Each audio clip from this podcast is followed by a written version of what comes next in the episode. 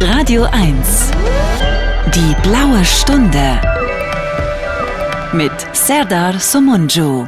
Ja, es gibt im Leben nichts, was ich lieber mag, als die blaue Stunde an einem grauen Tag. Herzlich willkommen zur blauen Stunde. Ich habe heute einen Gast, auf den ich mich sehr freue und ich erkläre mal, woher ich diesen Gast kenne und warum er heute hier ist. Ich habe ja neuerdings einen Nebenjob, so eine Art Minijob bei RTL als Kommentator für alles. Und da spreche ich über Hundekot oder über vegetarisches Essen an Kitas. Macht großen Spaß und ist mal eine Abwechslung. Vor allem lerne ich da interessante Menschen kennen. Und mein heutiger Gast war mit mir vor einigen Wochen bei RTL und hat über ein sehr spannendes Thema gesprochen, nämlich über Tourette. Und deswegen habe ich ihn eingeladen in die Blaue Stunde. Es ist Professor Dr. Alexander Münchau. Herzlich willkommen. Ja, ich grüße Sie auch. Vielen Dank für die Einladung. Sehr gerne. Wir wollen heute ein bisschen über Ihren Beruf sprechen und über diese sehr, ja, ich will jetzt nicht sagen interessante, aber sagen wir mal spannende Krankheit, mit der Sie sich auseinandersetzen, unter anderem.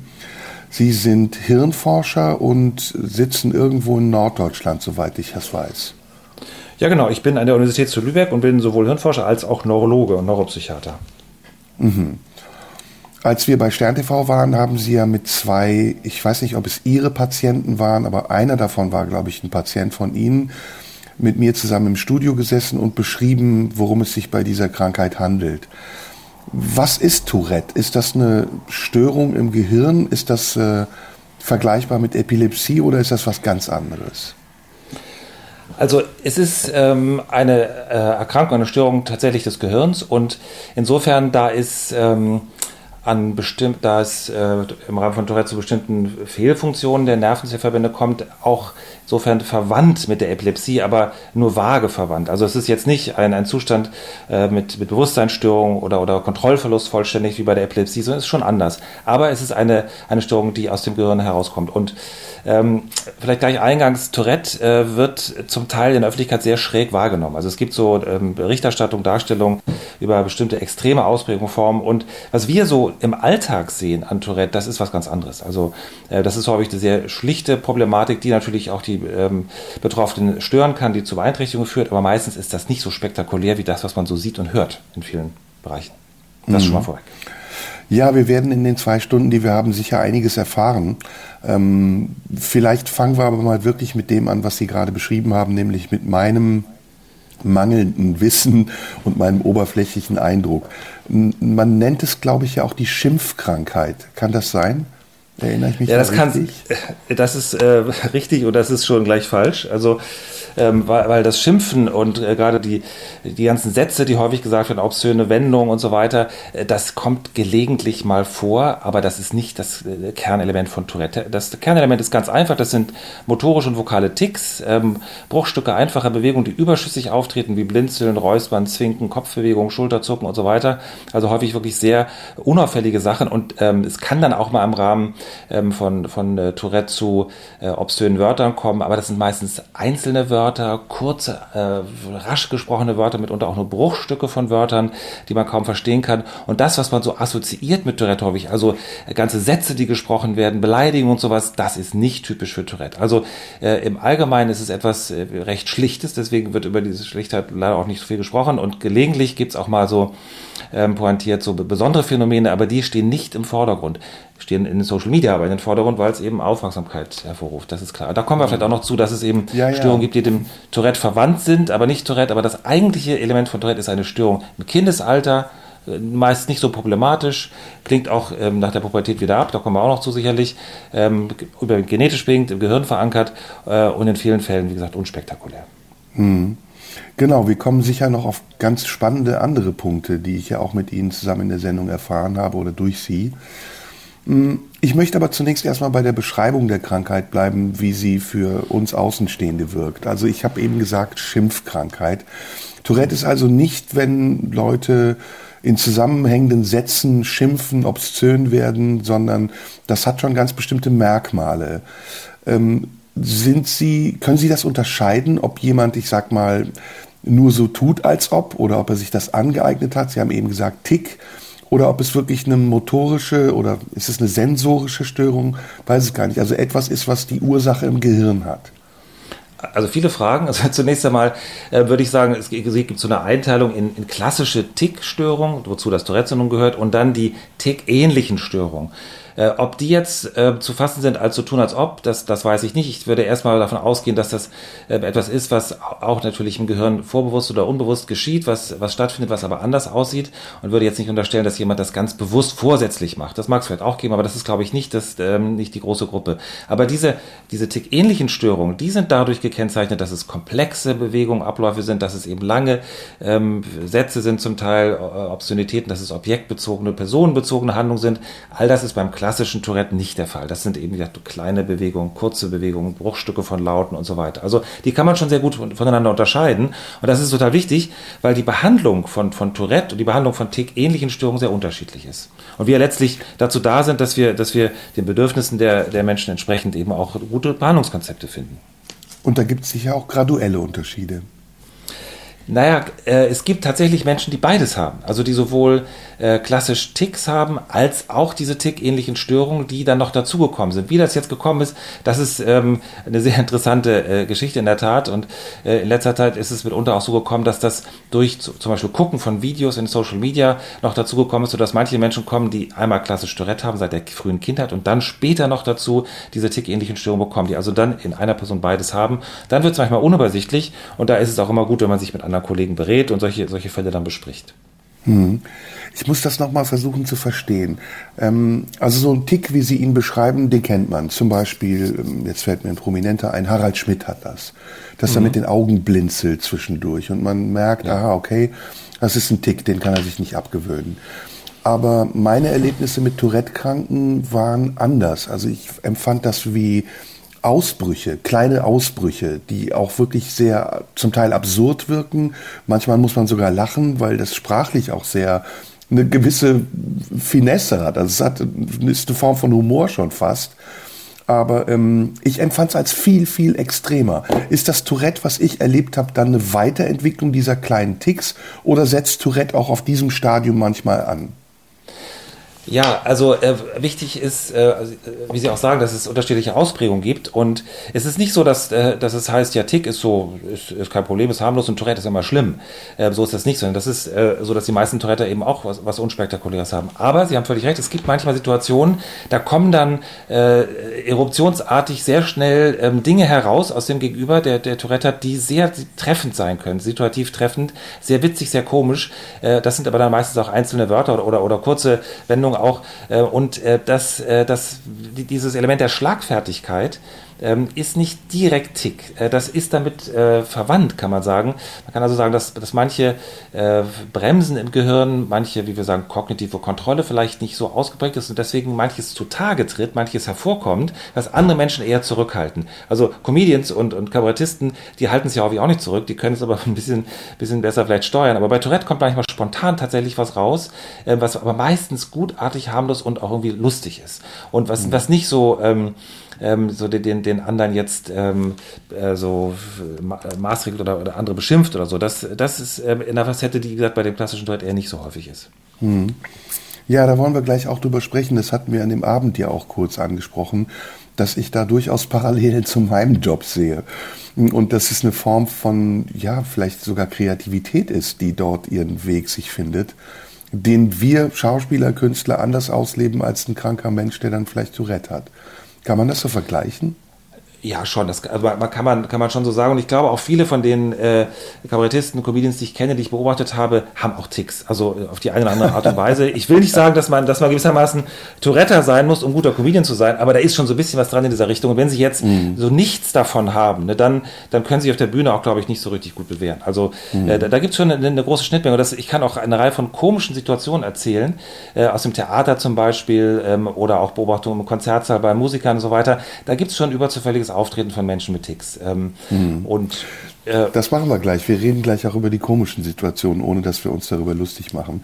Bei mir im Studio, heute nicht im Studio, aber am Telefon ist Professor Dr. Alexander Münchau. Er ist, ähm, kann ich sagen, Tourette-Forscher? Oder ja, ne? Ja, das klar, können Sie gerne sagen. Neurologe und Hirnforscher auf jeden Fall. Und gleich nach der Musik sprechen wir weiter.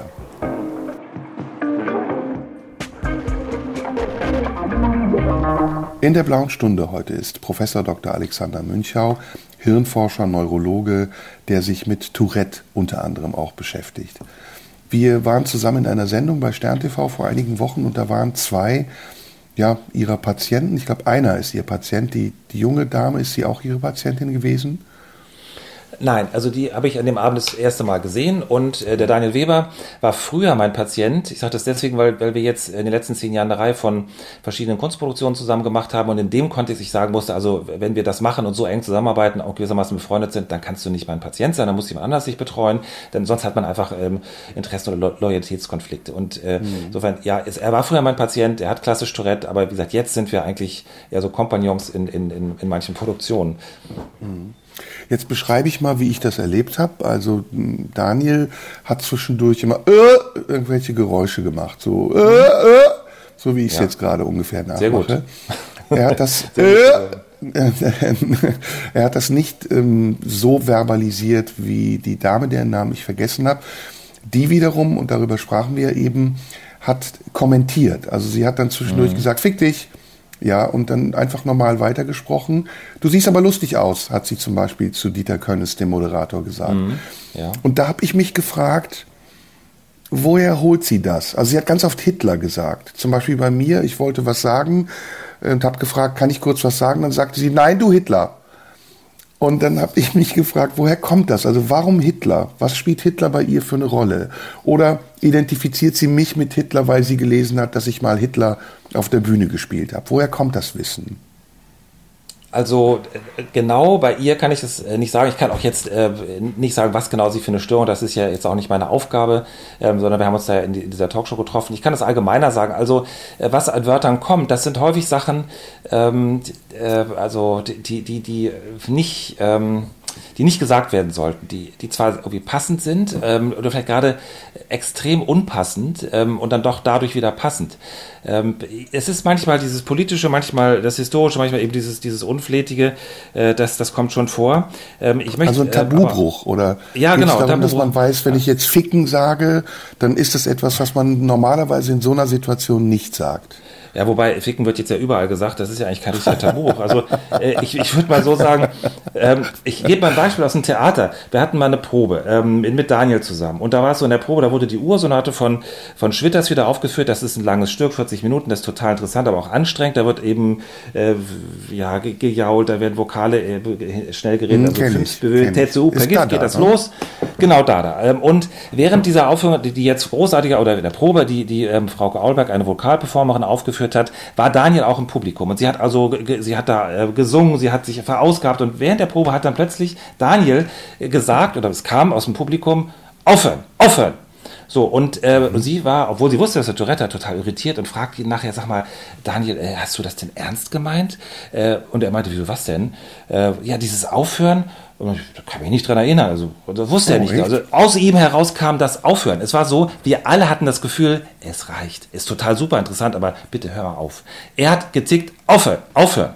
Und das war so auf den Punkt gebracht, dass wir alle so empfunden haben. Ist irgendwie gemein, aber auch treffend. Und das ist so eine klassische Situation, die nennen wir nosy. Das heißt non-obscene, socially inappropriate behavior, also nicht obszönes, sozial irgendwie unpassendes, aber doch sehr treffendes in dem Moment. Das ist ganz typisch Tourette. Und das ist häufig eben situativ komisch. Es ist nicht immer so dieses wirklich ähm, politisch abgründige, also wie Hitler oder sowas. Ähm, äh, das, äh, und wenn das kommt, ist es eben meistens auch nicht du Hitler, sondern Hitler, halt! So ganz kurz, so mhm. gebellt oder so, dass sie es kaum hören. Das ist das Typische. Und, oder wenn, wenn sie, wenn sie zum Beispiel in die U-Bahn gehen, in die S-Bahn, da sitzt jemand im, im Rollstuhl, dass sie dann, dass dann herauskommt, Krüppel oder sowas, ne? So, so kurz. Also so, wo man denkt, oh, genau das ist also äh, äh, so unpassend. Und ich würde mal so sagen, wenn Sie fragen, warum ist das so? Ich sage, das Gehirn des Menschen ist leider so, dass häufig das Unpassende so in uns ist, aber wir haben zum Schluss die Bremse und sagen es dann nicht. Und bei mhm. Tourette ist es so, dass manchmal dieses bisschen, also diese letzte Hemmung, warum auch immer, dann nicht gut funktioniert und dann poppt es raus, aber auf eine Art und Weise, dass wir sagen, es ist authentisch und es ist mit, mit es ist auch selten gemein. Es ist eben so, mh, hm, treffend, mhm. aber. Ja, es ist absolut, also es ist das, was man manchmal empfindet. Ja. Also ich fand ähm, in, den, in den Äußerungen der Frau war ja sehr viel Wahres drin. Und ja. ähm, sie hat es ausgesprochen in mhm. einer Situation, wo es den anderen peinlich war, weil man das eben nicht sagt. Genau, Aber und, und ich, ja, bitte. Und, und dann wird es halt schwierig. Also bei manchen, die jetzt Tick-ähnliche Störungen haben, ist das ja auch so. Aber das sind ja oft die Menschen, die auch klassische Ticks haben oder früher auch Ticks hatten, die dann irgendwann auch eine funktionelle Tickstörung bekommen, die andere ähm, Bereiche des Gehirns mit einbezieht. Und das dann zu unterscheiden, das kann sehr schwierig sein, muss man sagen. Also für, für Sie jetzt vielleicht auch oder für viele andere, äh, äh, es ist dann so äh, die, die, der Eindruck, ja, das ist doch ziemlich ähnlich oder ziemlich gleich. Aber da liegt der Hund im Detail und äh, das ist manchmal schwierig, aber ist deswegen wichtig, weil, äh, weil, weil es zu unterschiedlichen Verwirrungen führen kann und weil eben auch die Behandlung, wenn jemand darunter leidet, auch unterschiedlich ist. Ähm, aber da gibt es eine Schnittstelle und wie Sie auch sagen, also ein Kontinuum. Das, das stimmt, wie gesagt, weil eine Person auch beides haben kann. Ist das vielleicht auch eine Überforderung durch Aufmerksamkeit? Also wird das mehr, wenn man merkt, Leute hören mir jetzt zu oder schauen mir zu? Also bei, dem, bei der klassischen äh, Tickstörung ist es so, äh, dass, die, dass diejenigen, die betroffen sind, meistens in einer öffentlichen Situation deutlich weniger ticken. Wenn sie mit anderen zusammen deutlich sind, weniger. weniger. Deutlich weniger. Wenn sie alleine sind, dann geht's ab wie Hulle. Also häufig Ach. auch in der Schule, äh, die Kinder haben, haben in der Schule wenig, im, im Unterricht fällt kaum was auf, dann kommen sie nach Hause, dann geht's ab wie die Post. Und das ist so das Charakteristische. Und bei den funktionellen Tick-ähnlichen Störungen ist es gar umgekehrt. Die haben mehr in der Öffentlichkeit, mehr, wenn sie mit anderen zusammen sind und weniger, wenn sie zu Hause alleine sind. Und äh, daran wird schon deutlich, dass, äh, dass das eine oder das andere äh, was mit Aufmerksamkeit zu tun hat, aber in unterschiedlicher Art und Weise. Ähm, mhm. Und äh, was bei uns in Social Media und auch überhaupt ja in, in vielen Medien passiert, ist ja, äh, dass sie, dass sie äh, als Hauptwährung Aufmerksamkeit haben und je oller, desto, also je, je doller, desto, desto besser kann man sagen. Äh, je, je krasser irgendwas ist, desto mehr Klicks und Likes und Aufmerksamkeit bekommen sie. Und damit, und da kommen sie halt in dieses Fahrwasser von, hm, überakzentuiert, überdramatische Darstellung von Tourette, manches vielleicht auch äh, inszeniert, das ist schwer zu sagen, aber sie haben damit Erfolg. Sie, sind, sie, haben, sie haben damit eine Verstärkung äh, gewissermaßen dieser Verhaltensweisen und das führt dann in der ganzen Community auch, auch für die Betroffenen, natürlich für die, für die äh, Familien oft zu Verwirrung und oft zu Leid. Mhm. Ich ähm, habe gestern, stand ich auf der Bühne, habe eine Geschichte erzählt, die mich jetzt ein bisschen darauf bringt. Ähm, und zwar habe ich erzählt, ich habe manchmal das Bedürfnis in Situationen, Sie haben das eben inappropriate, inappropriate Behavior genannt, hm, in manchen Situationen etwas zu tun, was der andere nicht erwartet, also irrational zu handeln. Ja. Und ich habe dann eine Geschichte erzählt ähm, von einer Hotline, in der ich anrufe und ähm, ich will ein Problem gelöst haben und derjenige antwortet mit, ja, kann ich Ihnen nicht helfen? Und dann sagt man einfach, ja, dann fick dich doch. Also man, man reagiert ja, inappropriate. Ähm, ja. Das hat ja auch was Befreiendes, ne? weil man ja, ja den direkten Zugang zu seinem Inneren nach außen gibt ja, für sie ist es dann befreiend, für den anderen vielleicht nicht so richtig, aber ähm, klar, es hat dann, es, es hat dann das Element des Eruptiven, was, äh, was dann die, die Spannung innerlich abbaut. Also es ist ja auch so, dass viele, die Tourette haben, auch zusätzlich noch ähm, ADHS, also Aufmerksamkeitsdefizit, Hyperaktivität, haben auch vermehrte Impulsivität, das geht Hand in Hand und manchmal kann man das eine vom anderen nicht so richtig gut trennen. Und Menschen, die ADHS haben äh, und auch andere, aber die jetzt ähm, häufiger, äh, zeichnen sich ja auch durch impulsives Verhalten aus und äh, dass dann, dass dann genau diese Bremse, die Zügel auch fehlen. Äh, und das, auch das wiederum kann ja total lustig und schlagfertig sein und wenn sie das gar nicht haben, dann sind sie auf der Bühne ja auch wiederum falsch. Ne? Und mhm. äh, das ist so, so die Frage, wie gehen wir mit unseren Impulsen um? Wo landen die mhm. und, und äh, wie, wie gewichten wir die? Und wie weit sind wir auch in der Lage, dann auch zum Beispiel schnell auf was Neues ähm, anzuspringen und, und uns auf was Neues einzustellen? Finde ich einen spannenden Weg. Den gehen wir jetzt weiter, hören erstmal ein bisschen Musik und nach der Musik sprechen wir weiter mit äh, Professor Dr. Alexander Münchau, Neurologe, Hirnforscher und wir sprechen nicht nur über Tourette.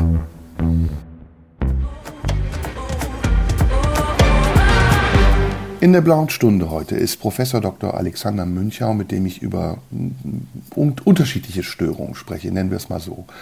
Ähm, bei jeglicher Störung, die man kennt, ähm, nimmt man ja immer wahr, dass jemand von einer gewissen Norm abweicht. Jetzt fra frage ich mich, Ist die Norm das Problem oder die Störung? Ähm, beispielsweise beim Stottern oder jetzt auch bei Tourette oder sonstigen Ticks, die wir hier besprochen haben, gibt es ja immer eine Norm. Und wer von dieser Norm abweicht, der wird dann entweder als krank definiert oder als verrückt oder als was auch immer.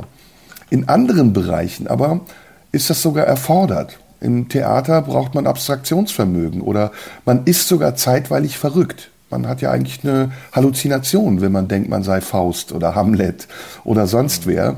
Und zwei Stunden lang ist man in dieser Parallelwelt, aber niemand sagt, man sei verrückt.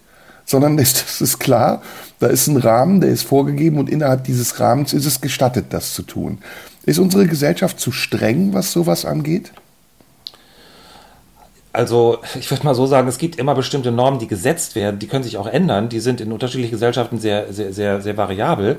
Äh, und das ist ja ein altes Thema, dass sie, dass sie halt äh, nicht naturgegeben biologisch sind, sondern dass, dass sie gesellschaftlich determiniert sind. Und äh, dadurch sind sie halt auch ähm, sehr brüchig.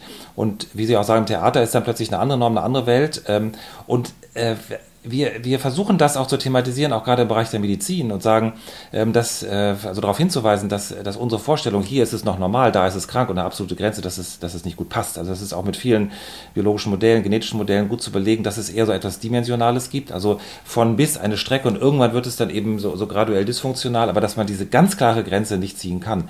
Und ähm, wenn man so äh, Störungsbilder versteht, dann sieht man eben auch die Nähe zu, zu Kreativität oder die Nähe zu, zu anderen Verhaltensweisen, äh, dann ist das gar kein Widerspruch Widerspruch mehr. Und es ist immer wieder gut, sich, sich dessen bewusst zu machen, dass eben das, was wir als, als Grenze, äh, so, so habe ich ähm, äh, ge als gegeben annehmen, äh, keine tatsächlich ähm, plausible biologische Grenze ist. Wie sehr leiden denn die Kranken unter ihren Symptomen? Auch da gibt es ja, ja Unterschiede, eben, aber das ist das ein Gradmesser für den Begriff ja, Krankheit? Also wenn man jetzt mal bei den äh, anfängt bei den Kindern, äh, ist es ja oft so, äh, wenn Ticks losgehen, sechs, sieben oder so, ähm, meistens, dass, dass viele Kinder das gar nicht wissen. Die wissen gar nicht, dass sie ticken, die merken das gar nicht, sind sich das nicht bewusst. Dann kommt einer an und sagt, was machst du denn da? Warum blinzelst du denn so? Oder warum bewegst du den Mund so komisch? Dann fangen sie an, sich darüber Gedanken zu machen. Und dann geht das Leid erst los. Also das heißt, es gibt so eine Gnade des Unwissens auch, auch in dem Bereich, ähm, dass ähm, man einfach äh, gar kein, gar kein Problem hat, wenn nicht jemand sich einen darauf aufmerksam macht. Es gibt auch Ticks, die wehtun, die unangenehm sind und so weiter. Das ist dann äh, klar, dass die sind für sich genommen ein Problem. Aber in vielen Fällen ist es so, dass erst dieses darauf hingewiesen werden, das Kommentieren, die, die kommentierende Instanz allgemein, ähm, dann aus diesem Phänomen, diesem Tick, ein Problem macht. Und äh, wenn man viele einfach vor sich hin ticken ließe, dann wäre das überhaupt gar kein Problem. Hm. Das heißt, es ist also auch ein Umgangsproblem. Also Sie sagen, ja. die haben eben gesagt, das hat mich sehr überrascht, dass es alleine bei manchen Leuten viel, viel stärker ist. Was ist der, was ist die Ursache dafür, dass sie sich trotzdem beobachtet fühlen oder dann äh, sie oder sich vorher so zusammengerissen haben, dass es dann ausbricht? Ja, genau. Also wenn, wenn Sie irgendwie in Gesellschaft sind ähm, und, und wissen, Sie haben Ticks, aber natürlich nicht wollen, dass andere das sehen, äh, in Gedanken, also alle wollen möglichst nicht, oder die meisten wollen nicht auffallen, dann, dann legen sie, äh, dann, dann versuchen sie sehr viel, ähm, wenden Kraft auf, diese Ticks zu stoppen, zu unterdrücken oder aufzuschieben. Und diese Kraft ist dann irgendwann endlich. Und wenn sie dann zu Hause sind und diese Kraft nicht mehr aufwenden müssen, dann kommt es eben raus. Das ist schon bemerkenswert, weil das bei vielen anderen Bewegungsauffälligkeiten nicht so ist. Also das, da haben Ticks eine besondere Stellung, weil man sie tatsächlich so, so aufschieben kann, weil man sie äh, scheinbar aber einen späteren Zeitpunkt so verschieben kann äh, und, und dann, dann, dann geht es richtig los.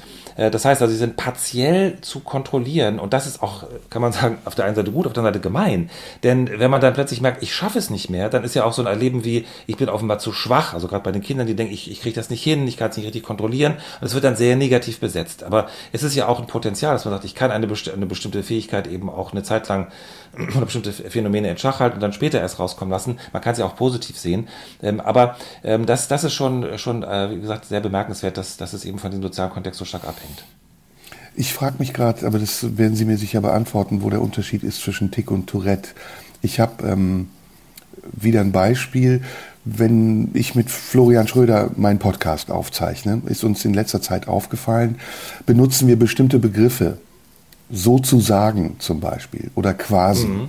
Ja. Und uns ist das irgendwann aufgefallen und wir haben angefangen, uns zu beobachten und immer wenn jemand sozusagen sagt oder quasi, den anderen darauf aufmerksam zu machen. Und weil Sie gerade sagten, man kann das bis zu einem gewissen Grad beherrschen, tatsächlich haben wir dann irgendwann geschafft, das nicht mehr zu sagen. Aber es hat auch dazu geführt, dass wir uns viel mehr selbst beobachtet haben und auch nicht wirklich dann so im Gespräch waren, wie wenn wir es nicht gemacht hätten. Ist das das, ja. was Sie meinen? Also, dass man ja. die Möglichkeit hat, sein eigenes Verhalten in Grenzen zu halten, aber irgendwann entweder es dazu führt, dass man zu kontrolliert ist und es dann zu dieser eruptiven Entlastung kommt, wenn man nicht mehr kontrolliert ist, oder ja, oder es, es bricht dann irgendwann durch, weil man es nicht mehr kontrollieren kann. Ja, also Sie müssen sich so vorstellen, wir haben ja endliche kognitive Ressourcen. Es ist ja nicht so, dass, es, dass man es immer wieder weiter steigern kann. Und wenn Sie jetzt das eine machen, können Sie das andere nicht unbedingt machen. Also wenn Sie jetzt sehr stark damit beschäftigt sind, Ticks zu kontrollieren, zu stoppen und zu beherrschen, dann haben Sie weniger Aufmerksamkeit auf andere Prozesse. Also auch in der Schule zum Beispiel, Kinder wirken damit unter abgelenkt. Dann heißt es, sie haben ein Konzentrations- oder Aufmerksamkeitsproblem. De facto sind sie beschäftigt mit der Tickunterdrückung. Und das zu unterscheiden ist, ist dann sehr wichtig. Und dann äh, irgendwann, wenn Sie es nicht mehr machen müssen, die, diese Kontrolle, dann haben Sie wieder andere kognitive Ressourcen, können es rauslassen und können dann wieder andere Dinge machen. Also da, da ist schon, äh, da, da, ist schon was dran. Das hat eben auch seinen Preis. Und auf diese Frage, die Sie eingangs gesagt haben, was ist der Unterschied zwischen Tick und Tourette? Also gar mhm. nicht. Also Tourette heißt nur Auftreten von mehreren motorischen Ticks, also Zuckung und vokalen Ticks vor dem 18. Lebensjahr für länger als ein Jahr. Also ganz schlichte Definition, nichts mit Koppo, also obszönen Gesten und so weiter. Und wenn Sie diese Definition jetzt mal zugrunde legen, also diese paar motorische und vokale Ticks, dann haben viele Menschen Tourette. Und ist auch klar, wieder an den Eingangspunkt zurückkommt, äh, zu, zu, zu sagen, Tourette ist in den allermeisten Fällen nichts Problematisches, nichts Schlimmes, es legt sich viel wieder, es ähm, führt nicht zu großen Problemen. Und ähm, was viele aber denken, denken, Tickstörung ist harmlos und Tourette ist schlimm, das ist ein Irrglaube. Mhm. Aber jetzt zur Definition zurückgekommen. Ich meine, Tourette ist ein Name. Äh, hm. Wir haben das irgendwann mal so genannt. Es gibt irgendeine Definition, aber auch da ist es ja ein Kontinuum und es ist äh, insofern auch völlig okay zu sagen, es ist eine Tickstörung, die ist mehr oder weniger ausgeprägt, der Mensch leidet mehr oder weniger drunter und immer zu gucken, wo ist für den Einzelnen, für die Einzelne das Problem. Und in vielen Fällen ist das Problem auch gar nicht so groß. Und, und diese Begriffe, die dann, die dann oftmals periodisieren, dass es irgendwie, irgendwie in den Topf oder den Topf gehört, also äh, das, das ist oft nicht hilfreich. Es hat aber nichts mit, mit einer Spastik zu tun. Nee, das ist was völlig anderes. Also Spastik mhm. ist eine, eine Erhöhung des, der Muskelspannung, des Muskeltonus, wie wir sagen, die geschwindigkeitsabhängig ist. Klassisches Beispiel sind die sogenannten infantilen Zerebralparesen, Menschen, die seit der Geburt etwas haben, aber auch viele andere Erkrankungen. Das hat mit Tourette nichts zu tun. Mhm. Weil Sie eben sagten, dass es auch die motorischen Störungen hat weil ich das von Tourette-Kranken kenne, dass sie dann auch, also bei der jungen Dame war es ja auch, dass sie auch körperliche Symptome haben. Naja klar, also die, ähm, also die Ticks sind ja, sind ja sind zunächst einmal von, von der Betrachtung mhm. her motorisch, also äh, das zuckt, ne, eine rasche Bewegung, aber die Spastik ist dadurch ausgezeichnet, dass es eben zu, zu ähm, Spannungserhöhung der Muskulatur führt und dann zu funktioneller Beeinträchtigung beim Gehen zum Beispiel, dass sie dann so einen schlurfenden Gang haben oder so. Ähm, das, das, äh, der Tick ist ja nur kurz da und dann ist er wieder vorbei. Also mhm. ähm, insofern ist es eher so eine Art Ereignis, was stattfindet und dann gibt es wieder Phasen, wo, wo nichts dergleichen ist. Ich merke schon, wir müssen jetzt mehr einsteigen in die Materie. Das machen wir nach der Musik. Mit äh, Professor Dr. Alexander Münchau sprechen wir dann mal über Hirnforschung. Bis nach der Musik.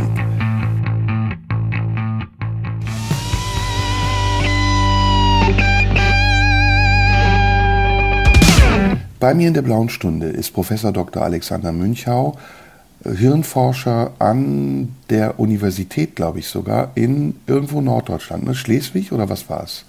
Nee, in Lübeck, also Universität zu Lübeck. In Lübeck. Ähm, da bin ich tätig äh, im Institut für systemische Motorikforschung und auch im Zentrum für seltene Erkrankungen. Und Thema Forschung, wir, wir haben hier auch ähm, in Kooperation mit der Universität äh, Dresden auch eine Forschungsgruppe zum Thema Tourette, nennt sich Tech for Tick. Ähm, mhm. Und da geht es um, äh, um eine kognitive Theorie von Tourette-Syndrom, die Frage, was liegt dem eigentlich im Gehirn zugrunde? Wenn man Hirnforscher ist, sind Sie Arzt oder Wissenschaftler? Ja, beides. Ähm, also ich bin habe Medizin studiert, ähm, habe also mein Handwerk gelernt, bin Arzt geworden, meine Gesellenzeit gewissermaßen dann, dann gemacht und ähm, habe dann irgendwann auch eine wissenschaftliche Ausbildung bekommen. Äh, äh, jetzt während des Studiums etwas, aber dann später nochmal vertiefend während eines dreijährigen Forschungsaufenthaltes in London. Insofern äh, bin ich dann irgendwann beides geworden, ja. Also Neurologe sind Sie eigentlich. Mhm. Ähm, als Neurologe hat man, behandelt man alles, was mit Nerven zu tun hat. Und aber auch das Gehirn, richtig? Ja, genau. Also klassische Gehirnerkrankung oder Erkrankung des, äh, des, äh, äh, Rückenmarks, der Nerven, der Muskeln. Da gibt es ja ein großes Spektrum. Also häufige Erkrankungen, die man kennt, sind Schlaganfall, Multiple Sklerose oder auch Parkinson-Erkrankungen oder Muskelerkrankungen, Nervenerkrankungen. Das ist ein großes, weites Feld.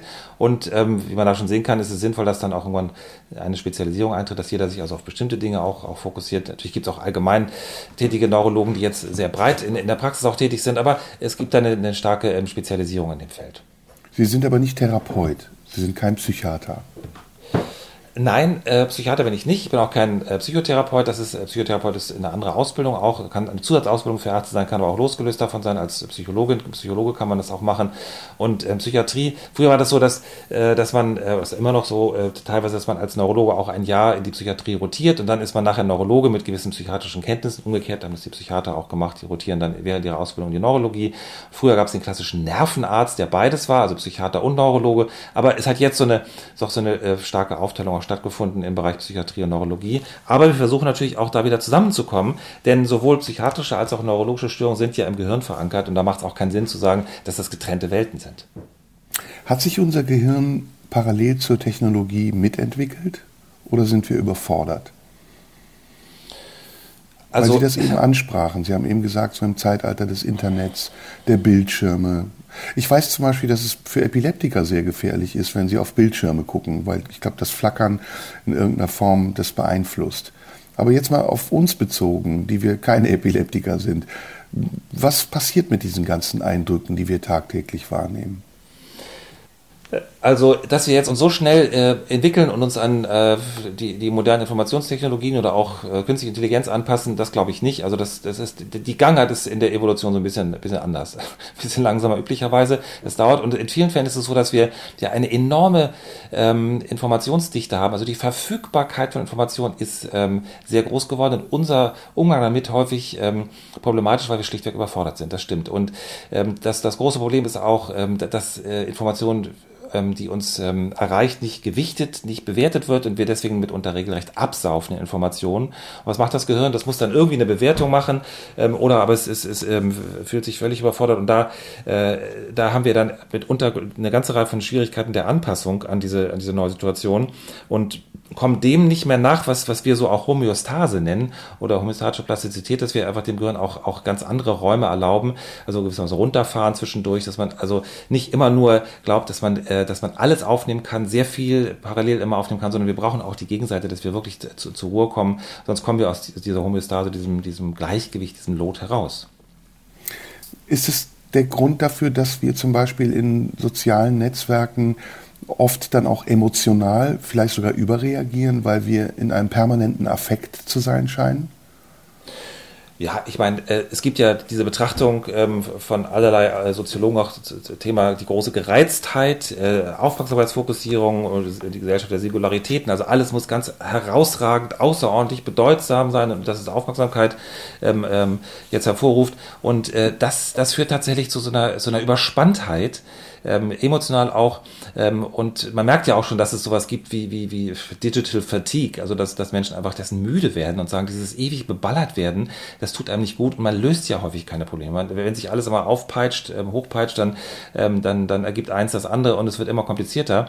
Dinge, die sie häufig so im Gespräch ähm, unter vier Augen, wie auch immer in kleinen Gruppen klären können, werden dann zu, zu einem, zu einem riesen Drama inszeniert. Äh, und ich glaube nicht nur, dass es vielen auf die Nerven geht, sondern viele merken auch, äh, ich kann nicht mehr, ne? ich will das nicht mehr. Und da gibt es natürlich auch entsprechend Gegenbewegung. Kluge Gegenbewegung auch. Also nicht nur einfach so pauschal ausschalten, sondern also halt ein verantwortungsvoller Umgang damit.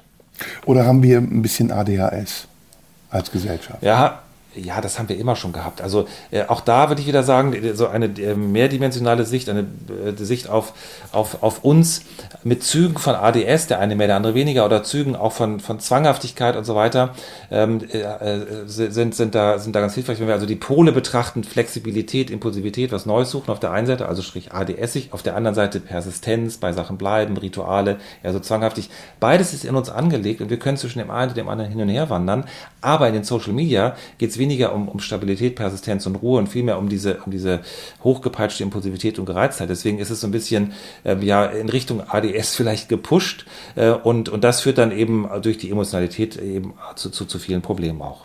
Mhm. Hochspannend. Jetzt ähm, werden Sie sicher auch mit anderen Krankheiten zu tun haben. Wir haben jetzt gerade über AD. Sie sagen ADS oder heißt es ADHS? Also das ist ja nur so ein Akronym, Kürzel ADHS steht für Aufmerksamkeitsdefizit Hyperaktivitätsstörung und manche sind unaufmerksam nur, dann heißt es ADS und manche haben mhm. auch Unaufmerksamkeit und Hyperaktivität, dann sagt man ADHS.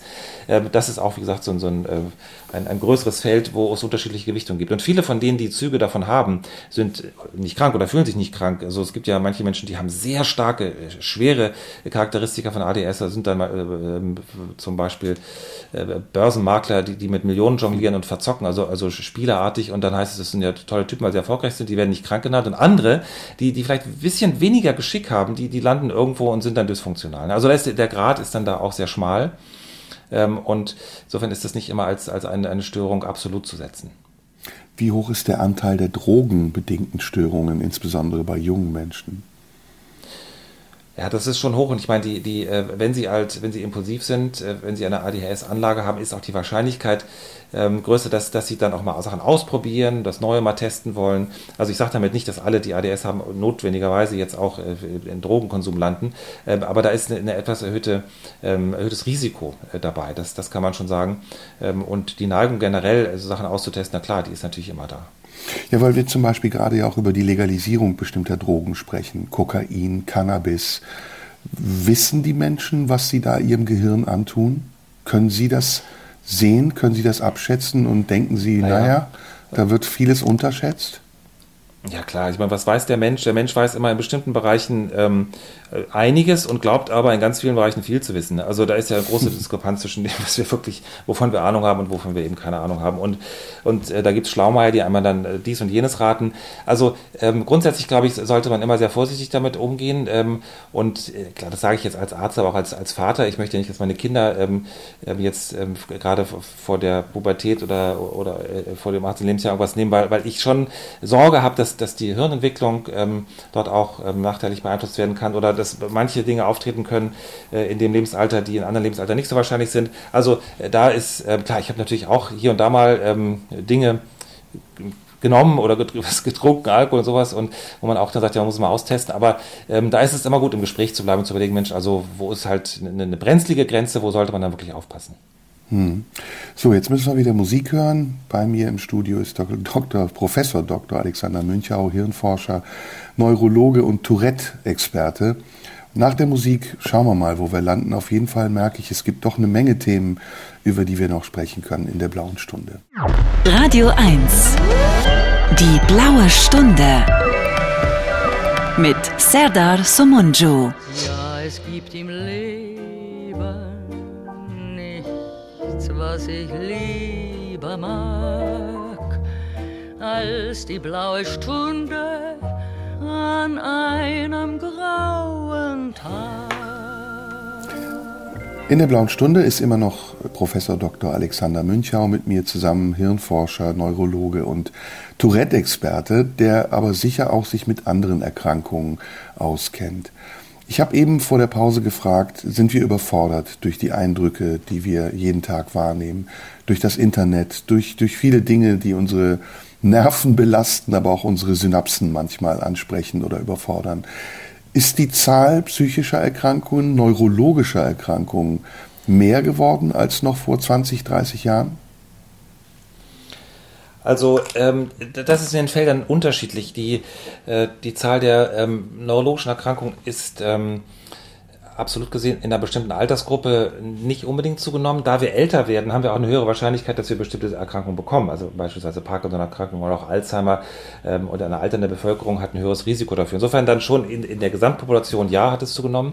Bei psychischen Erkrankungen ähm, auch. Also es gibt manche ähm, äh, Störungsbilder, die wir auch sehr häufig sehen bei uns in der Neurologie. Das sind die, die auch vorhin schon genannten funktionellen Störungen, Anpassungsstörungen, Ängste, Depressionen äh, oder auch etwas wie, wie, wie Fatigue, Erschöpfung, das hat sicherlich zugenommen. Ähm, ich bin, ähm, wie gesagt, in dem Feld jetzt ähm, vor allen Dingen ähm, mit, mit den funktionellen Störungen beschäftigt äh, über die letzten 20, 30 Jahre. Da kann man schon sehen, dass, äh, dass da äh, tendenziell das zugenommen hat. Vielleicht darüber kann man sicher auch noch einige Betrachtungen. Ja. Es gibt einen sehr prominenten Tourette-Kranken, der ähm, auf Social Media unterwegs ist. Ich glaube, er heißt Jan Zimmermann. Ist das richtig? Habe ich das richtig in Erinnerung? Mhm, ja. Ich glaube ja. Und ähm, dieser Jan Zimmermann ist ähm, fast ein Medienstar, weil er auf TikTok, glaube ich, eine Serie hat, in der er seine Krankheit dokumentiert, aber auf eine, ja, wie ich finde, lustige Art und Weise, aber manchmal auch alberne Art und Weise. Ähm, da haben Sie, glaube ich, eine ganz dezidierte Meinung zu. Ist das immer noch Tourette? Ist das immer noch eine Krankheit? Oder wie hoch ist der Anteil Show in dieser ganzen Geschichte? Das ist nicht ganz einfach zu sagen. Also ich glaube, ähm, grundsätzlich ist es, ist es gut, dass man über dieses Thema spricht, ähm, dass sich Menschen damit beschäftigen. Ähm, es ist in diesem Fall so, dass die äh, Dinge, die Bewegungen, äh, die Verhaltensweisen, die man dort sieht, also die Zeichen äh, gewissermaßen, dass die nicht dementsprechend, was wir mit, äh, was wir Tourette nennen. Also das, das sind Verhaltensweisen, die bei Tourette üblicherweise nicht vorkommen. Das sind, äh, sind Verhaltensweisen, ähm, ja, deren sag mal, Entstehung im Gehirn jetzt unterschiedlich wohl ist. Und ich kann von außen jetzt schlecht sagen, ohne dass ich diese Menschen persönlich kenne, ähm, was genau die Motivation ist. Wenn ich ihn persönlich kennen würde, er mein Patient dürfte ich auch nicht mehr drüber sprechen, dann hätte ich ja Schweigepflicht, das ist klar. Also ich kann jetzt nur sag mal, als eine Person des öffentlichen Lebens dazu stellen nehmen und sagen, dass das, was man dort sieht, nicht klassisch Tourette ist, muss man ganz klar sagen. Und das äh, führt zu Verwirrung, führt zu Problemen. Und die wiederum gehen mich sehr stark an, weil ich in der Sprechstunde sitze und dann mit Müttern, Vätern, äh, mit Eltern sitze, äh, die das im Kopf haben. Und wenn ich die Diagnose Tourette nenne, bei dem Kind was, was unproblematisch hat, dann denken sie, um Gottes Willen, was wird aus meinem Kind werden? Und alle glauben, dass es ähm, so krass, so stark, so ausgeprägt wird. Und ich muss immer wieder sagen, also ich rede mir den Mund fusselig, ähm, äh, dass das nicht Tourette ist. Und das ist ein Problem. Dreieinhalb Millionen Leute glauben, das ist klassisch Tourette. Und es ist de facto nicht Tourette. Und umgekehrt, die, die jetzt klassisch Tourette haben, häufig sehr schlicht, sehr wenig, die müssen sich gewissermaßen rechtfertigen, weil sie gefragt werden, wieso, du siehst doch gar nicht aus wie der Zimmermann, du hast doch gar kein Tourette. Die haben klassisch Tourette und ihnen wird gesagt, das stimmt doch gar nicht, weil der Zimmermann hat doch Tourette. Und dadurch treten Probleme auf und die sind, ja, die, die gehen nicht an, wie gesagt, weil ich da mit den Menschen da sitze und ihnen erläutern muss und sehe, dass viel Leid dadurch entsteht. Jan Zimmermann hat ja ein Buch geschrieben, das heißt Gewitter im Kopf. Und ähm, mit diesem Buch, aber auch mit dieser Serie auf, ich glaube, es ist TikTok oder YouTube, YouTube glaube ich sogar, erreicht er ja viele Menschen. Jetzt sagen Sie, auf der einen Seite ist es gut, weil es dazu beiträgt, dass aufgeklärt wird, aber auf der anderen Seite sagen Sie, ist es auch nicht so gut, weil es nicht wirklich das ist, worum es geht bei Tourette. Was genau ist, was passiert da eigentlich? Ich habe es mir jetzt mal angeguckt, eine Folge. Es ist so ein bisschen wie eine, ja, wie soll ich sagen, wie eine gewollte Provokation. Also man nimmt das Element ja. des Tourette, was wir eben beschrieben haben, nämlich den Tabubruch, und setzt es einfach in eine Umgebung, in der es besonders gut funktioniert. Mhm. Ähm, Habe ich das richtig beschrieben? Ich glaube schon, ne? so ungefähr. Ja. Also ich würde so sagen, also ich sagte, es ist gut, es ist gut grundsätzlich, dass, dass, äh, dass in der Öffentlichkeit darüber gesprochen wird. Ob diese Sendung speziell jetzt gut ist für Tourette, das ist eine andere Frage. Also äh, da bin ich ja nicht alleine, sondern das sind ja auch Fachgesellschaften, die Selbsthilfegruppen, Tourette-Gesellschaft und der Interessenverband Tourette und so weiter sind klar ähm, nicht für, dafür, sondern eher klar dagegen und sagen, das ist also tut, tut der Sache nicht gut, wenn, wenn so dargestellt wird. Und man kann es auf den Punkt bringen und sagen, dort wird Tourette vermarktet. Dort wird also sag mal, das, das Phänomen Tourette ähm, auf einen Markt getragen und ob es dann wahrhaftig ist und wirklich um Tourette geht, ist vollkommen egal. Es geht darum, dass, dass man möglichst viel Aufmerksamkeit erreicht, aber es geht nicht dass, darum, das Wesen von Tourette, was ja eben schlicht ist, häufig unauffällig, äh, authentisch darzustellen. Ähm, und da, da ähm, merken Sie natürlich, dass, dass ich äh, ähm, auch äh, eine, Meinung habe, eine starke Meinung. Ich glaube, ähm, Aufklärungsarbeit sollte primär äh, mit ähm, Experten, Expertinnen zusammen gemacht werden, mit Betroffenen und sollte, äh, sollte unaufgeregt, sollte seriös sein. Das ist ja manchmal ein bisschen dröge, ein bisschen langweilig. Ich muss gucken, dass man das, dass man da Formate findet, die das eben, ähm, die das ähm, anders auch anfassen. Wir haben dazu zum Beispiel einen Dokumentarfilm gemacht, ein Roadmovie, nennt sich Tix, ein Roadmovie-Doku mit Betroffenen, die klassisch Tourette haben. Ähm, das, das ist nicht von dreieinhalb Millionen Leuten gesehen worden, vielleicht äh, von, von ein paar tausend, hat aber eine gute Resonanz gehabt und das ist ein Beispiel, wo eben Betroffene mit Expertinnen, ähm, äh, Reihe Experten, auch europäischen Experten zu Wort kommen und ich glaube, das ist eine Art von Aufklärungsarbeit, die, die, ähm, die ich in jedem Fall unterschreiben würde. Klar, ich habe auch mitgemacht dabei, wo ich glaube, dass, dass, man, dass man der Sache wesentlich gerechter wird. Es gibt auch andere Formate und dieses, ähm, jetzt, ich benutze mal das Wort, auch wenn ich dafür vielleicht kritisiert werde, das Marktschreierische, das hilft ja den Betroffenen nicht wirklich. Hm. Jetzt gibt es auch eine Bewegung im Internet, die sich absichtlich Ticks aneignet. Was hat es damit auf sich? Ist das ein Spiel oder ist das ein Selbstversuch? Ja, also ich würde mal so sagen, das, was, was sich dann da so angeeignet wird, auch das sind wieder keine klassischen Ticks. Ich würde da also versuchen, die Begriffe auch klar zu halten. Also Tick mhm. als neurologisches Phänomen bei Tourette, also TIC geschrieben, ist das eine. Und was man dann dort sieht, ähm, diese elaborierten Verhaltensweisen, objektbezogen und so weiter, das ist was anderes. Das sieht Tick ähnlich aus, aber es ist kein klassischer Tick. Ähm, und äh, das äh, Kann man sich so, das dann äh, angewöhnen? Kann man sich einen Tick ja, angewöhnen? Ähm, naja, es ist so, manche Menschen, die das jetzt sehen, also äh, die vorher nichts hatten oder vielleicht in der Kindheit mal ähm, Ticks hatten, die schnappen das dann mitunter automatisch auf und die kriegen dann Probleme und die kommen zu uns in die Sprechstunde. Das sind jetzt nicht diejenigen, die, die selber auch unbedingt bei YouTube unterwegs sind, sondern die haben plötzlich ähm, da, da Verhaltensweisen an der Hacke, sage ich mal, die, die sie beeinträchtigen und dann sitzen die mal zu einer Sprechstunde, also äh, manchmal Kopien regelrecht von Jan Zimmermann ähm, und, und wir müssen dann erläutern, um was es sich dabei handelt. Und die haben dann durch, durch dieses Aufschnappen automatisches Imitieren ähm, dann, dann gewissermaßen den, diesen, diesen Herrn auch ähm, ja, in sich nicht wirklich, ähm, also nicht, nicht als ein Wesen, was in ihnen ist, aber sie, sie haben das aufgeschnappt. Das nennen wir Echophänomene, Echopraxie, Echolalie. Das ist interessant. Ah, Echolalie, das habe ich noch nie gehört. Ist es eine Form von Zwanghaftigkeit? Also Anarchizismus? Ähm, Nee, das würde ich so nicht sagen. Also Echophänomene kennen Sie ja ähm, äh, bei, also kennen Sie eigentlich überall, bei Kindern, äh, kleinen Kindern, die jetzt anfangen zu, zu, sprechen, die anfangen zu lernen, motorische ähm, Aufgaben zu lernen, ähm, wird automatisch imitiert. Wenn sie was vormachen, machen die Kinder das nach. Das ist, ist in, in, der Evolution sehr gut angelegt, dadurch ist ähm, das Lernen erleichtert. Ähm, und dieses Echo, Echophänomen, Echopraxie, äh, die werden dann irgendwann im Laufe unserer Entwicklung weniger, äh, wenn man älter wird. Und bei, bei denen, die Ticks haben, bei denen die Tourette haben, ist die Neigung zu solchen Echoverhalten höher. Also die haben dieses ähm, Element, was wir alle in uns haben, noch etwas stärker ausgeprägt in sich. Deswegen haben sie eine erhöhte Neigung, das zu machen. Wenn man ihnen zum Beispiel automatisch was vorspielt, in der Sprechstunde auch, man macht Bewegung vor, dann imitieren die das automatisch, ohne sich dessen bewusst zu sein. Das ist die klassische mhm. Echopraxie. Wenn man das nun in den Social Media macht und da sieht man auf dem Video was, dann kann es eben passieren, dass das, was da passiert, eben man auch nachmacht und dann aufschnappt. Mhm. Jetzt hören wir wieder Musik und dann sprechen wir weiter. Bei mir im Studio ist äh, Dr. Professor Dr. Alexander Münchau und nach der Musik geht's weiter.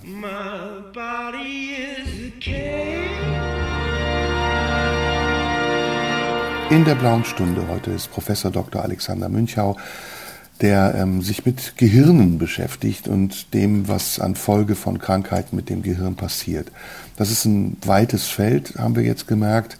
Einige Dinge kennt man. ADHS ist ja mittlerweile ein Begriff, der sehr weit verbreitet ist. Andere kennt man nicht. Ich habe eben das Wort Anankastizismus äh, benutzt. Ich hoffe, das war ein richtiges Wort. Das ist ja eine Form von Zwanghaftigkeit. Ne? Ja, wenn das Alankasmus beispielsweise, also die Ismus kann man auch noch ranhängen, wenn man will, aber das heißt nur eine so, Art von okay. Bewegung.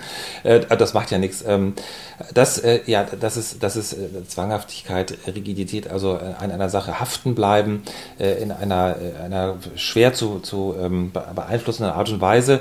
Die begegnet man hier und dort. Aber das hat was mit Zwanghaftigkeit zu tun. Zwänge gibt es auch im Rahmen von, von Tourette beispielsweise. Also, dass Sachen in einer bestimmten Weise so und so genau gemacht werden müssen.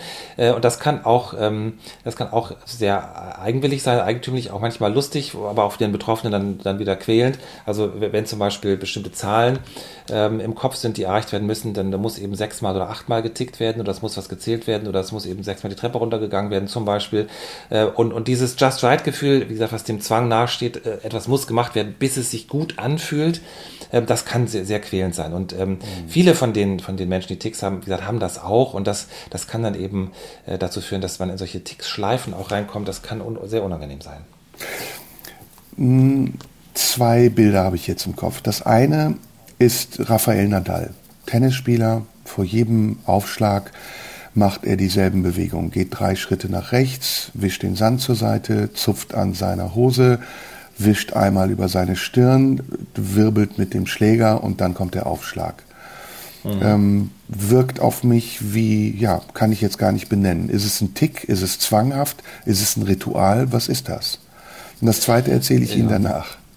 Mhm, okay, also Tick glaube ich, so will ich es nicht nennen. Ich würde sagen, das ist dann ein Ritual, was, was äh, zwanghafte ähm, Elemente in sich hat und Zwang und Ritual sind natürlich ganz nah beieinander. Also es ist ja immer wieder so, dass wir Dinge tun ähm, aus dem Gefühl heraus, wir, wir erreichen damit eine Stabilität. Wir machen etwas und glauben dann, dass die Welt irgendwie berechenbar wird. Das Problem ist, die Welt ist nicht berechenbar und, und sehr viele Rituale äh, sind, sind erfunden worden, ähm, auch gesellschaftliche Rituale in diesem, in diesem Bedürfnis halt, dass man, dass man Stabilität erreichen kann. Das ist so der Motor von, von Zwang. Die Dinge sollen doch bitte so sein, wie ich sie mir vorstelle und sie sollen Stabilität haben. Und da sie das nicht sind, ähm, äh, hat man hat man immer wieder von neuem das Gefühl, man muss es dann auch machen. Das ist im Sport ja weit verbreitet und auch dann damit einhergehend dieses magische Denken, wenn ich das jetzt so und so mache und gut hinkriege, dann wird das Spiel gut laufen.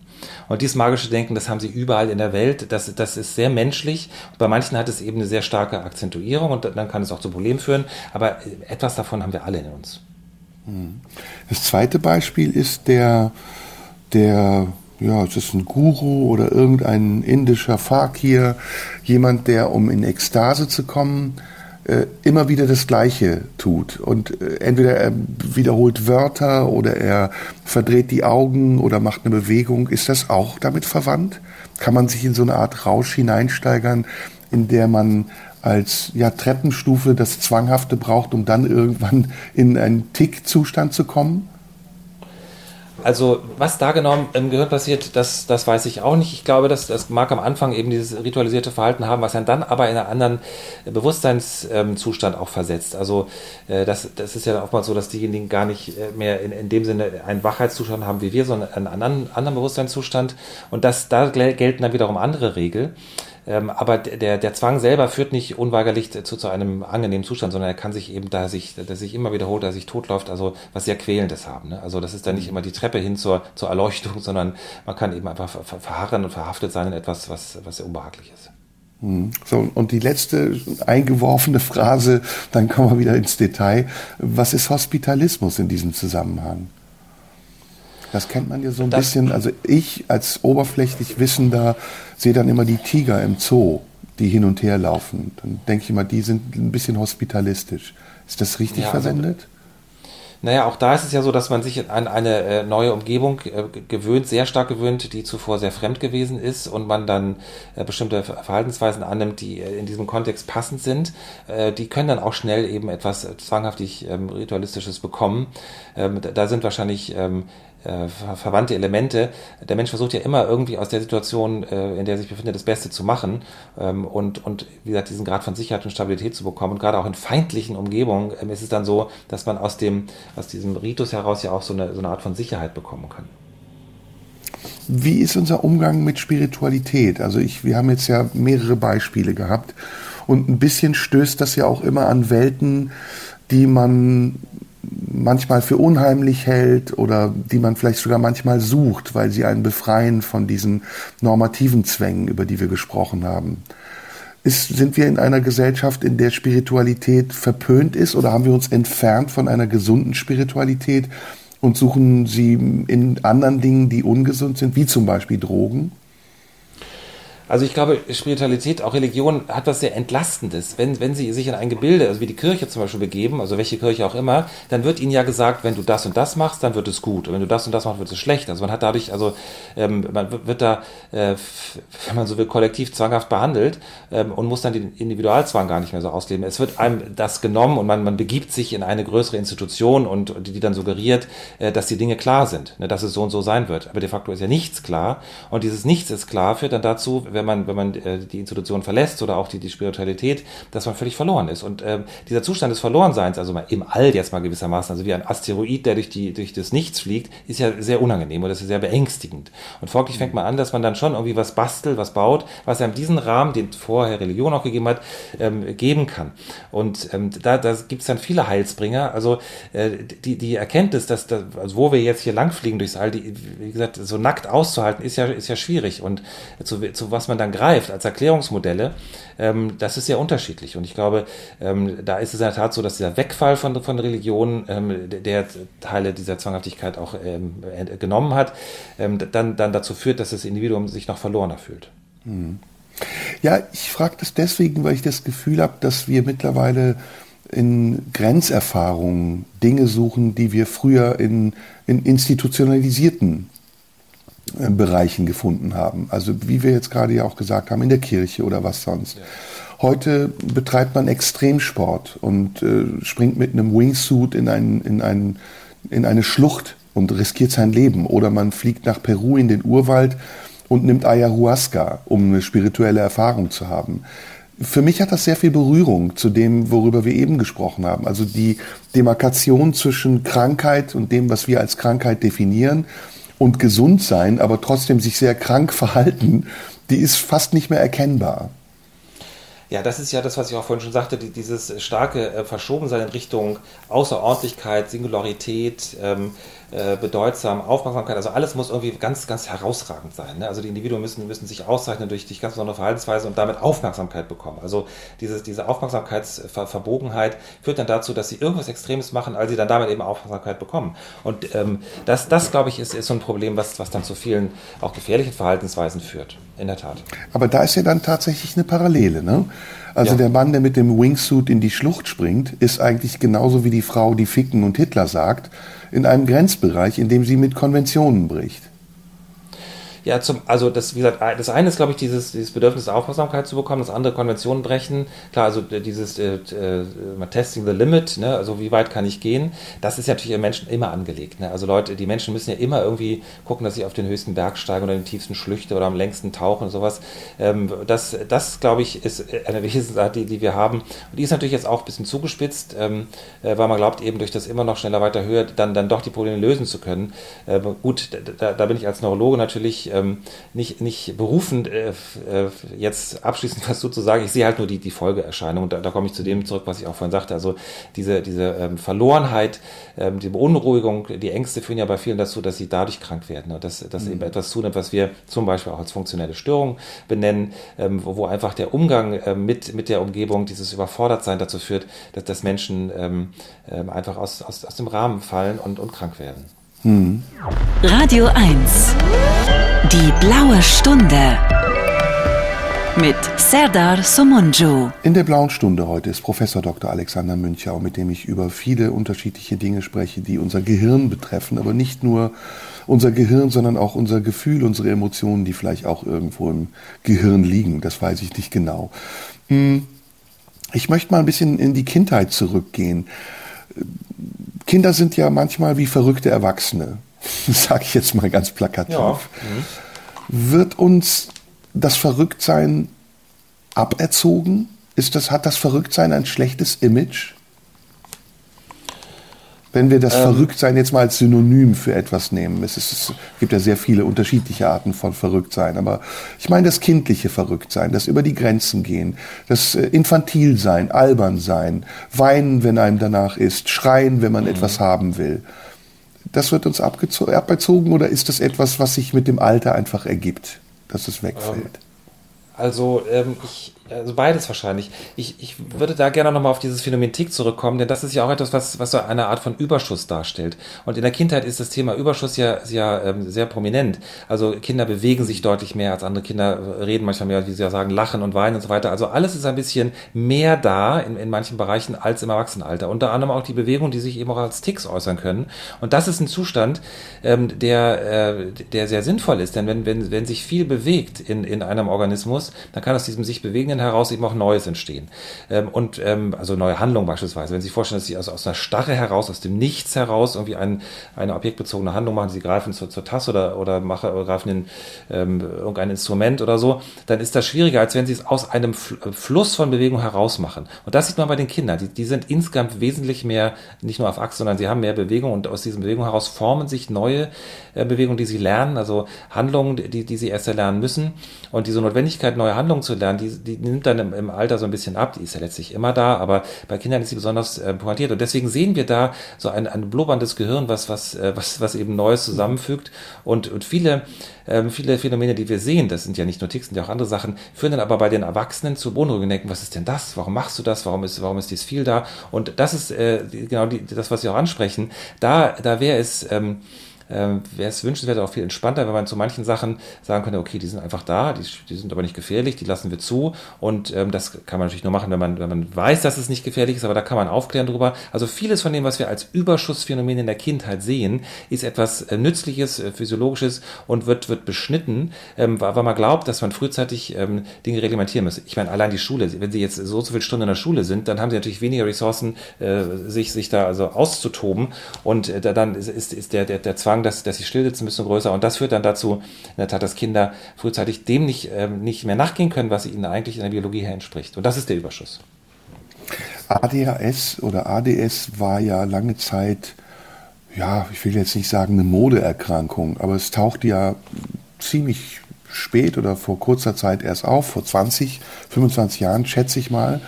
Und dann gab es ja eine Welle, in der das behandelt wurde mit Ritalin. Ähm, ein Medikament, das, glaube ich, nicht ganz unschädlich ist. Ist das heute noch Praxis oder hat man da neue Erkenntnisse gewonnen und die Behandlung ist anders? Also das ist schon noch eine, ein Baustein in der Behandlung des Methylphenidat oder Ritalin. Es gibt auch andere Substanzen, andere Präparate.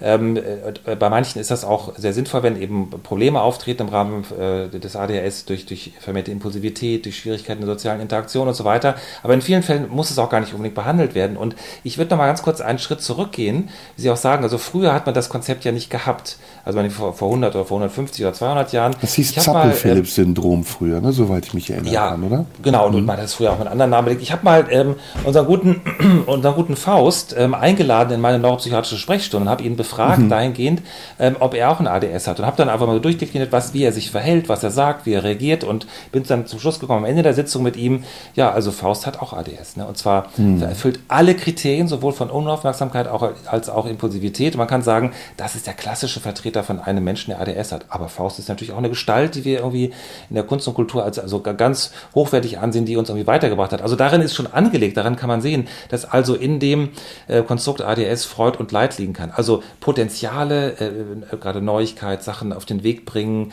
äh, Felder erschließen und so weiter, äh, schnell sein, ähm, schnell um äh, äh, sich, sich anpassen können.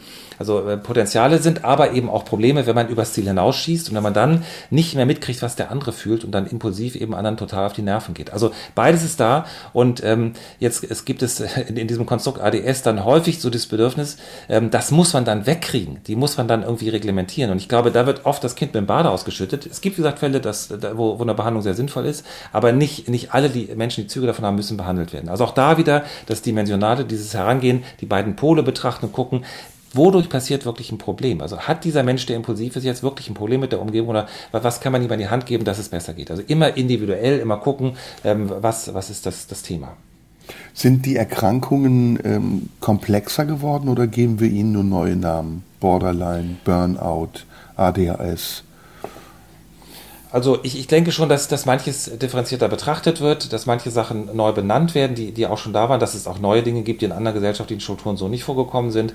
Und dass wir natürlich ähm, jetzt neurobiologisch auch viel, ähm, äh, viele Erkenntnisse haben, die wir vor, vor zig Jahren nicht hatten. Also die, die, die Kenntnis beispielsweise, dass es ähm, dass, dass ähm, psychiatrische Auffälligkeiten und auch viele neurologische Erkrankungen ganz wesentlich genetisch bedingt sind, dass wir also damit geboren werden und dass dann natürlich Umweltfaktoren dazukommen können. Diese Erkenntnisse haben dazu geführt, dass, dass wir ähm, auch sehen, dass vieles überlappt gehabt, also dass bestimmte genetische Varianten jetzt zu verschiedenen Störungsbildern führen können, umgekehrt, dass verschiedene äh, Störungsbilder auch verschiedene Varianten haben können, oder manchmal auch gleich überlappende Varianten haben können. Und, und durch diese ähm, tieferen Erkenntnisse wird klar, hm, also es gibt da ein großes Kontinuum und, und wir versuchen uns den Erkrankungen nicht nur so als Kategorien anzunähern, als ganz klar voneinander getrennte Kategorien, sondern auch äh, als ähm, ja, Zuspitzung von bestimmten Mechanismen im Gehirn. Und diese, diese mechanismusbasierte oder auch biologisch basierte Herangehensweise führt dann zu einem besseren Verständnis, macht es dann auch manchmal unübersichtlich, macht es komplizierter. Hm. Wie viel Chemie ist im Gehirn und wie viel Physik? keine Ahnung. Also ich würde mal sagen, das ist irgendwie, also ich betrachte das so neurochemisch, also das, also das geht ineinander. Also natürlich sind die Bausteine der Chemie, ähm, die, die, Atome und, und, die Moleküle und so weiter. Also da glaube ich, ähm, gibt es im Gehirn eine sehr friedliche Koexistenz von Chemie und Physik. Ähm, und die Frage ist, wie sich, inwieweit sich dann im Gehirn die Psychiater und die Neurologen verstehen. Das, das interessiert mich vor allen Dingen. Ja, ich finde es erstaunlich. Ich hatte tragischerweise einen guten Freund, den ich verloren habe an einem Gehirntumor. Ähm, der hatte ein Gliobastom 4 und es war erstaunlich, wie viel man vom Gehirn wegschneiden kann ohne dass man es merkt. Also irgendwann merkt man schon, aber nach den ersten beiden OPs war es nicht zu merken. Deswegen frage ich, also es ist für mich eine Überraschung gewesen, dass das Gehirn als Organ, ja, dass man es sogar wegschneiden kann und trotzdem verlagern sich dann die Fähigkeiten. Also das ist in der Tat phänomenal. Ich meine, das, das ist natürlich eine, eine schreckliche Erkrankung, sogar eine Gehirntumorerkrankung, ähm, die, die, dann zu Verlust von, von sehr vielen Funktionen führen. Sie, Sie haben völlig recht, man, man kann zunächst mal prima vista ähm, also einiges an, an Ausfall der Substanz äh, kompensieren, wenn Sie aber ganz genau gucken dann werden sie auch immer finden, dass natürlich das auch seinen Preis hat. Also, äh, dass, dass, dass man da nicht ungeschoren davonkommt. Aber die Plastizität, wie wir sagen, also die Anpassungsfähigkeit des Gehirns ist enorm. Ähm, mhm. Und das ist ja etwas, ähm, was auch in, in, in, ähm, vielen Feldern eine ganz große Bedeutung hat. Also denken Sie an, an Forschung jetzt äh, von Schlaganfallpatienten nach Schlaganfall, Reorganisationsvorgänge nach Schlaganfall und ähnliches.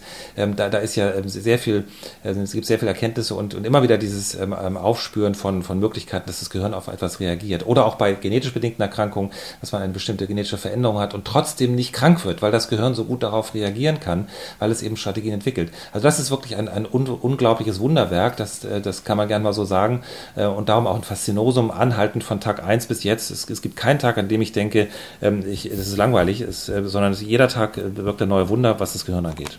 Hm. Jetzt kommen wir zur Behandlung, zum Abschluss der Sendung. Wie behandelt man Tourette? Wie behandelt man diese ganzen Krankheiten? Also die, die ganzen Krankheiten, das ist, ist nicht so in einem Satz zu beantworten. Also, die mit Tourette zu tun haben, Entschuldigung, ich habe ja, das so allgemein gesagt. Mhm. Na klar, also zunächst einmal geht es darum, dass man aufklärt, dass man, dass man denjenigen, die betroffen sind, erklärt, um was es sich handelt, dass es sich immer um ein neurologisches Phänomen handelt, dass in vielen Fällen davon auszugehen, dass es auch wieder besser wird, dass man guckt, also wann wird es schlimmer in der Umgebung, äh, durch, durch was wird es schlimmer und dann die Eltern noch aufklären, die, die, die Schule, also alle mit an Bord nehmen, äh, erklären, erläutern und in vielen Fällen reicht das auch schon aus, wenn man einfach die, die Dinge beim Namen nennt und auch die Sorge und die Ängste nimmt. Also die allermeisten der Patienten, die dann zu uns kommen, die kommen einmal und kriegen Informationen und dann ist es für sie auch, äh, auch gut. Äh, dann können sie sich dann entsprechend darauf einstellen und dann äh, führt es häufig zu einer starken Entlastung.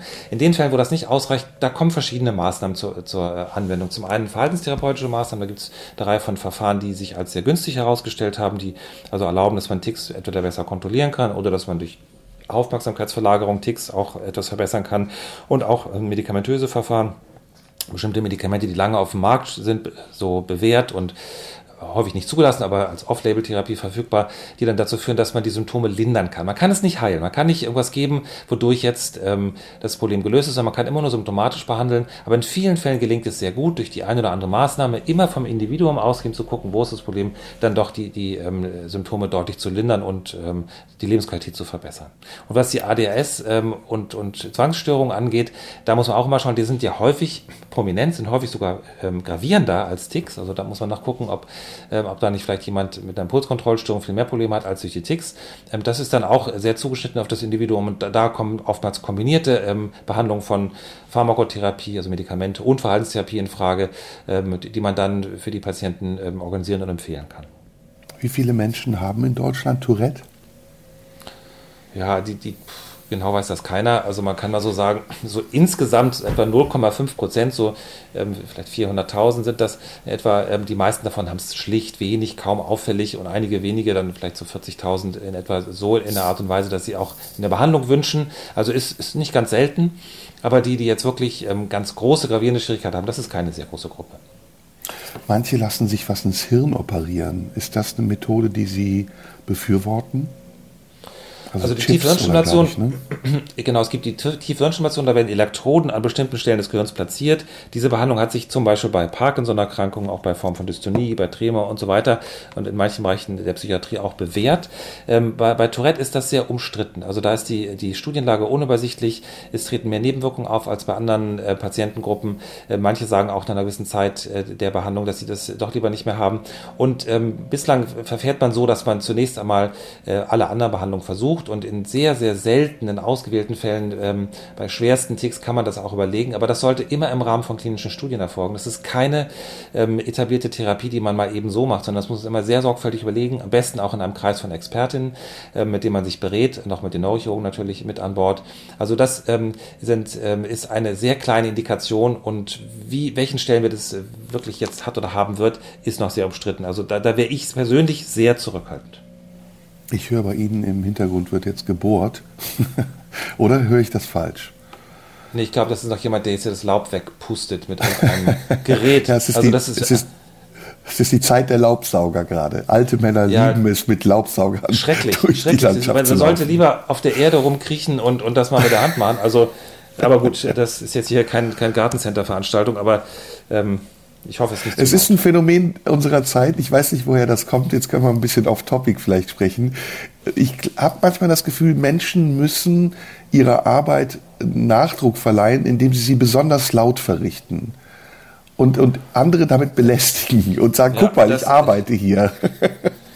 kann ich nur sagen, 100 Pro. Also, und wenn man jetzt so, wie ich es ja auch bin, so, so leicht äh, reizoffen und ablenkbar, also zum Beispiel in, in der Bahn, dann denke ich mal, warum müsst ihr jetzt eure Banalitäten so herausposaunen? Könnt ihr nicht leise reden? Ja, oder andere, ja. Ich weiß also genau, wovon sie reden oder auch andere Sachen. Also, der Mensch geht den Menschen häufig sehr auf die Nerven und wenn alle so ein bisschen mehr darauf achten würden, ähm, dass, dass, dass der andere auch mal ein bisschen Ruhe haben will, dann, dann wäre es schon leichter. Da, kann ich ihm nur zustimmen.